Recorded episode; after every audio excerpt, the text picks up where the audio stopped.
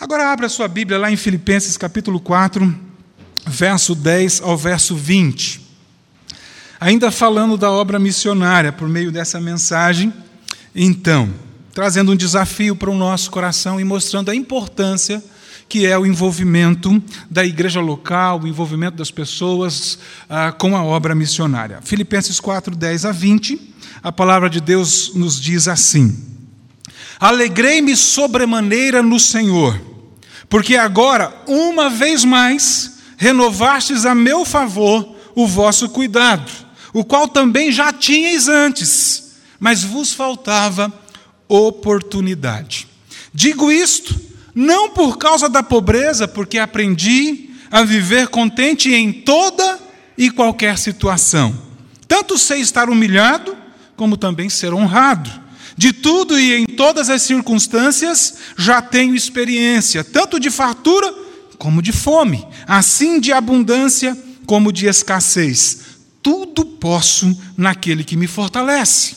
Todavia, fizestes bem, associando-vos na minha tribulação. E sabeis também vós, ó Filipenses, que no início do Evangelho, quando parti da Macedônia, nenhuma igreja se associou comigo no tocante a dar e receber, senão unicamente vós outros, porque até para Tessalônica mandastes não somente uma vez, mas duas o bastante para as minhas necessidades. Não que eu procure o donativo, mas o que realmente me interessa é o fruto que aumente o vosso crédito. Recebi tudo e tenho abundância. Estou suprido desde que Epafrodito me passou as mãos o que me veio da vossa parte, como aroma suave, como sacrifício aceitável e aprazível a Deus. E o meu Deus segundo a sua riqueza em glória, há de suprir em Cristo Jesus cada uma de vossas necessidades. Ora, a nosso Deus e Pai seja glória pelos séculos dos séculos. Amém. Bom, queridos, antes de qualquer coisa, preciso lembrar então os irmãos que quando o apóstolo Paulo escreveu essa carta à igreja de Filipos, Paulo estava preso. A semelhança, por exemplo, das cartas que ele escreveu a igreja de Éfeso, a igreja de Colossos. Então, essa é conhecida como uma das cartas das, da prisão ou das prisões de Paulo. Há opiniões diferentes em relação a onde é que Paulo, ao lugar onde Paulo estava preso. Alguns dizem que Paulo estava em Cesareia. Outros apontam Éfeso como sendo o local uh, da prisão, mas a maioria dos estudiosos entendem que Paulo estava preso em Roma. E de Roma, então, envia essa carta à igreja de Filipos pelas mãos de Epafrodito. Por que, que a maioria entende assim? Porque talvez aqui na própria carta há indícios que apontam isso de maneira mais contundente. Por exemplo, Paulo fazer menção aqui da guarda pretoriana, uma guarda especial que tinha como um dos seus principais trabalhos ali assistir o imperador. É claro que isso não era algo específico apenas de Roma, mas era algo comum a Roma, onde o imperador estava na maior parte do seu tempo. Outra coisa que nos mostra e aponta para Roma é o fato de Paulo colocar que a sua morte era iminente, algo que estava prestes a acontecer a qualquer momento. E se lembrarmos, Paulo ele apela para ser julgado em Roma. Então, se Paulo estava prestes a morrer e havia apelado para ser julgado em Roma, Paulo só poderia estar preso então em Roma. Por que, é importante a gente dizer que Paulo estava distante? Porque esse é o ponto aqui. Mostrar que quando o missionário está distante, quer seja em Roma, Éfeso, Colossos, ou qualquer. Desculpe, Éfeso ou outro lugar. Ah, nós temos aqui a configuração de Paulo longe, distante, mais longe ou menos longe. Roma era o lugar mais distante de Filipos. Cesareia, talvez ali naquela época, três semanas de viagem chegaria a Cesareia. Roma, umas cinco, seis semanas. Paulo longe, o missionário distante da igreja local. Esse é o ponto que eu quero trazer para você e mostrar a importância da associação, a importância da comunhão de uma igreja local distante do seu missionário, mas mesmo assim unido a ele para a proclamação, para a expansão do reino de Deus. Paulo estava distante, mas não só. É por isso, então, que a gente quer colocar aqui exatamente essa questão, a, como tema do nosso sermão aqui, não é? A associação da igreja a, com o missionário no campo distante e como é importante essa associação. Paulo havia experimentado algo maravilhoso com a igreja de Corinto, quando Paulo estava exatamente na Macedônia ali, dando luz às igrejas naquela região, Bereia, Tessalônica e a própria igreja de Filipenses. Naquela ocasião, Paulo foi visitado por um dos membros da igreja de Corinto, e aquilo foi como que um bálsamo, uma bênção para o coração dele. E Paulo registra isso ao escrever aos Coríntios, dizendo que quando ele estava ali, havia chegado na Macedônia, lugar difícil, lugar de luta, lugar de temores, ele diz: porém, o Deus que conforta os abatidos, nos consolou, isso é, nos fortaleceu, animou a nossa alma, trouxe alegria para o nosso coração com a chegada de Tito. O que Paulo experimentou na Macedônia, com a companhia da igreja de Corinto através de Tito, com a associação daquela igreja naquela obra distante, foi exatamente o que David Brainerd, um missionário americano entre os índios pele vermelhas durante os anos de 1743 a 1748 queria ter experimentado. Ele narra em seu diário que muitas vezes entranhados em matas, montanhas e vales, debaixo de chuvas, debaixo de tempestade de neve, por vezes adoentado de tuberculose e outras tantas moléstias físicas, ele chorava, ele vertia lágrimas e registrava o desejo de ter ao lado dele um irmão, uma igreja ali representada para lhe abraçar, para lhe trazer alento, mesmo que não pudesse trazer cura às suas moléstias. Ele dizia: Ah, como seria bom ter um irmão ao meu lado. Ah, como seria bom sentir o abraço apertado de uma igreja que diz que está junto comigo. Em meio à obra missionária. Essas histórias nos mostram, querido, que de fato se faz importante essa parceria entre a igreja local e o missionário no campo distante.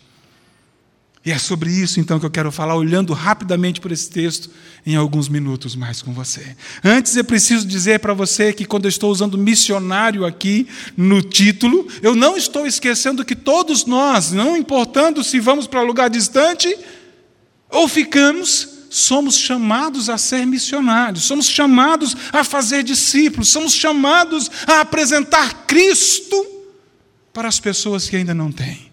Todos nós, eu e você, somos chamados para ser missionários, fazer discípulos em todos os lugares, em todo o tempo. Mas quando uso aqui no tema, estou pensando então naquelas pessoas que foram separadas por Deus, identificadas pela igreja, para que pudessem ser enviadas para um campo distante, numa cultura distante, num lugar onde ele está longe da sua igreja local, para que ali possa alcançar pessoas que a igreja local não poderia alcançar se não fosse por este expediente de envio de alguém. Ok? Bom, a primeira coisa que nós podemos ver nesse texto aqui é que a parceria entre a igreja local e o missionário no campo produz é alegria no Senhor.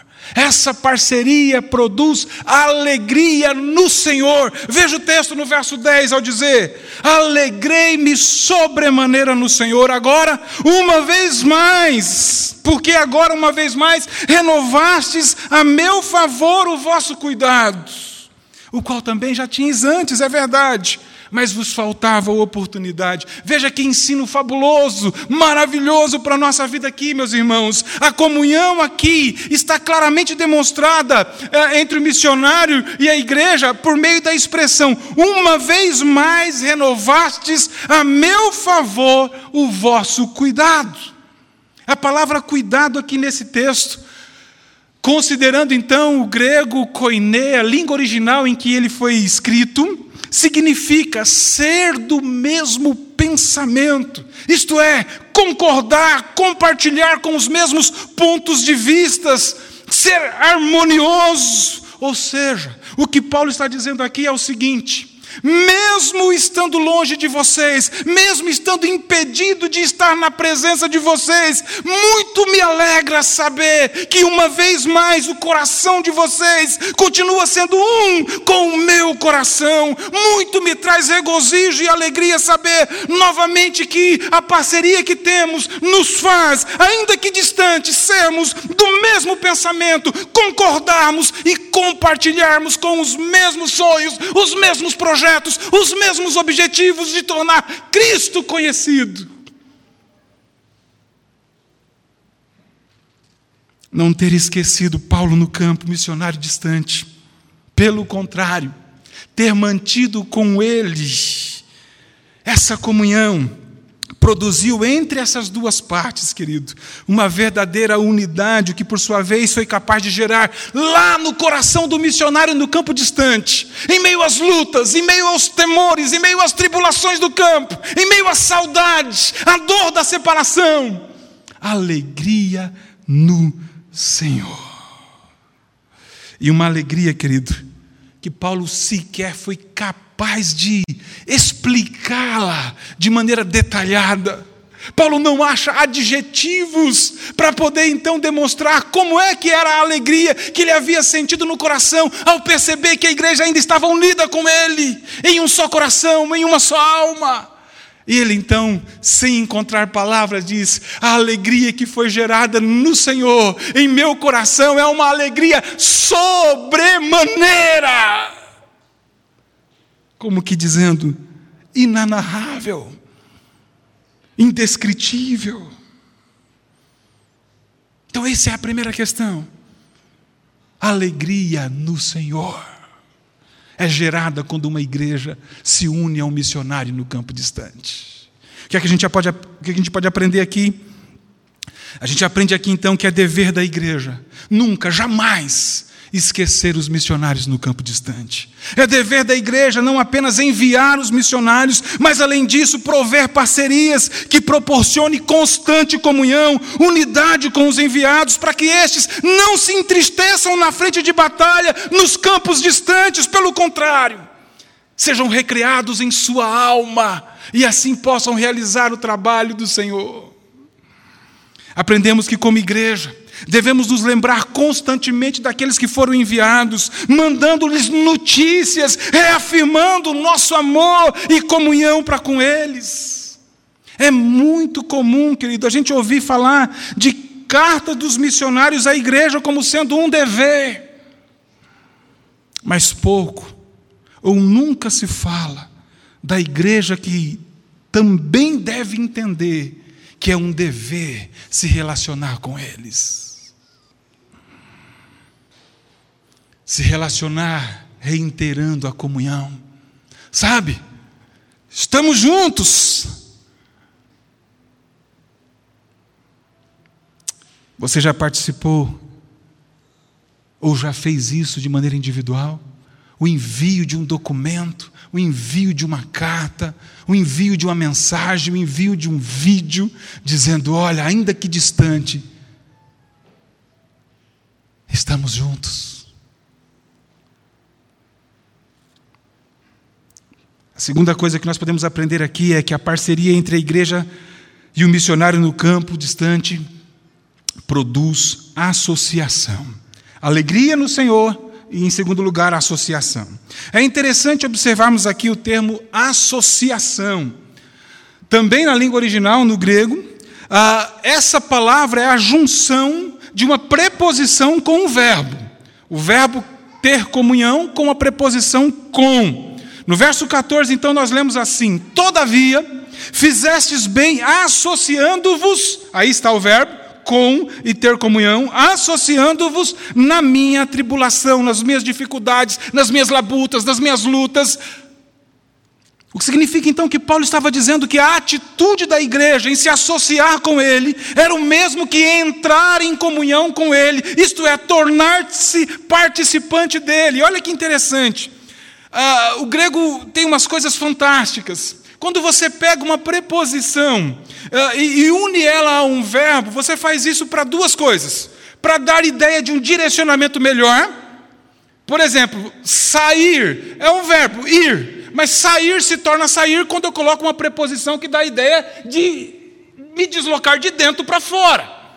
Então, preposições são utilizadas assim em verbos: subir, descer, sair, entrar. Tudo é o mesmo verbo, o que, que muda? A preposição associada a ele, dando ideia para onde que vai ser o direcionamento. Mas a outra ideia de uso de preposições ah, como prefixo de palavras se faz também para poder mostrar a intensidade ou a ideia de completude daquela ação. Então, a palavra comunhão já envolve o, o interagir de duas partes, mas Paulo coloca não apenas se associar, ter comunhão, ele diz ter com comunhão, como se fosse então Paulo dizendo assim: que bom, que maravilhoso, ter vocês unido a mim, mas não apenas de maneira verbal, não apenas de maneira superficial, como é maravilhoso que vocês se uniram a mim de forma intensa, como que vocês agora sentem as minhas dores, vocês sentem as minhas angústias e vocês também sentem a alegria que Deus gera em meu coração quando vocês estão juntos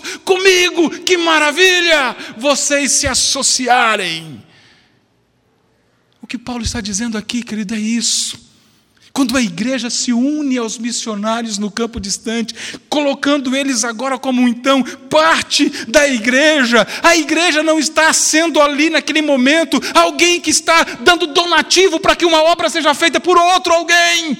Mas a igreja está se unindo ao missionário de forma tal que o missionário e a igreja agora não são vistos mais como duas partes, mas como uma parte unida num só propósito, numa só obra.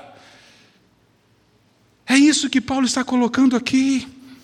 Vocês se tornaram um comigo por meio da comunhão, e agora essa obra é feita por nós. Ou seja, Paulo estava dizendo: nossa associação não é feita de algo como sendo uma parte que recebe o donativo e a outra parte que doa. Uma parte que contribui e a outra parte que recebe a contribuição. Uma parte que colabora e uma parte que recebe a colaboração. Uma parte que está lá distante e a outra aqui que tem algumas ações de encontro ao outro. Não. O que temos é uma associação verdadeira, de modo que as nossas ações agora elas são realizadas de maneira sinérgica, como sendo de um só elemento, de um só de uma só instituição, duas partes funcionando como um único organismo em prol de um único e comum objetivo: a expansão do reino de Deus. O que é que a gente aprende aqui? Aprendemos que não devemos virar as costas para aqueles que foram enviados para a obra missionária. Aprendemos que nenhuma demanda eterna ou local da igreja será desculpa para ou justificativa diante de Deus para não estarmos associados, porque afinal de contas, Deus nos deu ordens para que possamos fazer discípulos não apenas em um lugar, mas em todos os lugares, e isso de maneira concomitante. Fazer discípulos em todas as nações jamais pode ser entendido como sendo algo que possa ser feito como que em etapas. Primeiro vamos fazer os discípulos aqui onde nós estamos e depois vamos nos preocupar com os discípulos que estão distantes. Não foi essa a ordem de Jesus. Sede minhas testemunhas tanto em Jerusalém quanto em Samaria, Judéia, confins da terra. E como isso é possível? quando uma igreja local, além de fazer discípulos aqui por meio dos seus membros, se une àqueles que são enviados e passa a ter aquele como um dos seus e através dele faz missões lá, no campo distante. Por isso é importante, essa é a grande bênção aqui. Deus requer de nós, como igreja, nunca, jamais apenas uma ação ajudadora daqueles que são enviados. Como que, olha, toma aí um recurso e beleza, toca a sua obra que nós vamos tocar a nossa aqui. É uma ação conjunta. Por fim, a importância da parceria entre a igreja local e o missionário no campo distante se dá, porque essa parceria produz adoração a Deus. Alegria no Senhor, associação, então, melhor expansão do reino e adoração a Deus. Para vermos isso aqui nesse texto, é preciso olhar então com atenção o verso de número 18 que nos diz: Recebi tudo e tenho abundância. Estou suprido, desde que Epafrodito me passou as mãos, o que me veio da vossa parte como aroma suave, como sacrifício aceitável e aprazível a Deus. Percebemos aqui Paulo, então, vendo essa parceria da igreja de Filipos com ele, demonstrada nesse momento por meio de uma uh, oferta, por meio de, de, de, de, um, de um apoio financeiro enviado por Epafrodito a ele, como sendo então aqui algo que demonstra essa parceria, mas Paulo coloca aqui o seguinte: antes de ver a provisão financeira que me chegou às mãos por meio de Epafrodito, um membro da igreja, como sendo uma grande bênção para a minha vida, como sendo então agora recursos para que a obra aconteça, Paulo vê aquela atitude como sendo um ato de adoração a Deus. Por quê? Porque Paulo expressa isso como sendo aroma suave, sacrifício aceitável e aprazível a Deus. E essa é uma expressão exatamente uma expressão que o próprio Deus cunhou lá no livro de Levíticos. Quando Deus então manda o povo levar ofertas do momento de culto, como foi feito aqui, muito bem colocado pelo reverendo, como sendo um ato de adoração a Deus, a trazer as ofertas ao Senhor. É isso que Deus já ensina lá. Por isso nós temos isso como parte da nossa liturgia trazer dízimos, trazer ofertas. E Deus então dizia: pode ler depois o livro de Levítico, quando eles entregavam as ofertas e o sacerdote ia colocar diante do altar de Deus, Deus diz: quando você fizer isso, vai ser como que apresentar diante de mim então holocausto, oferta queimada de aroma agradável ao Senhor. Então Paulo pega essa expressão do culto e traz agora para a realidade da associação da igreja com o sustento do missionário, dizendo: antes do sustento do missionário ser algo que vai de fato contribuir para a expansão do reino, que vai contribuir para o sustento, para a manutenção física, material do missionário lá no campo, Deus recebe essa atitude como sendo um ato de adoração, como sendo algo que ele aspira, ele, ele sente como sendo oferta agradável, aroma agradável ao Senhor. Ou seja, Paulo está colocando para mim e para você, querido, que quando uma igreja se associa à obra missionária, quando você se associa à obra missionária, você está tendo oportunidade, através dessa associação, na manutenção desse trabalho missionário, de cumprir de mais uma maneira, de mais uma forma, o propósito para o qual Deus te criou, que foi exatamente adorá-lo e glorificá-lo para sempre. Quando um missionário vem à igreja, e apresenta um projeto para que aquela igreja possa entender então se vai se associar a ele ou não. Aquele missionário não está indo ali como que um coitado pedindo uma esmola, pelo amor de Deus. Aquele missionário não está ali como um pedinte, mas aquele missionário, que ele entenda, está dando às igrejas oportunidades para que elas façam o que a igreja de Filipos fez apresentar diante de Deus. Oferta agradável de adoração.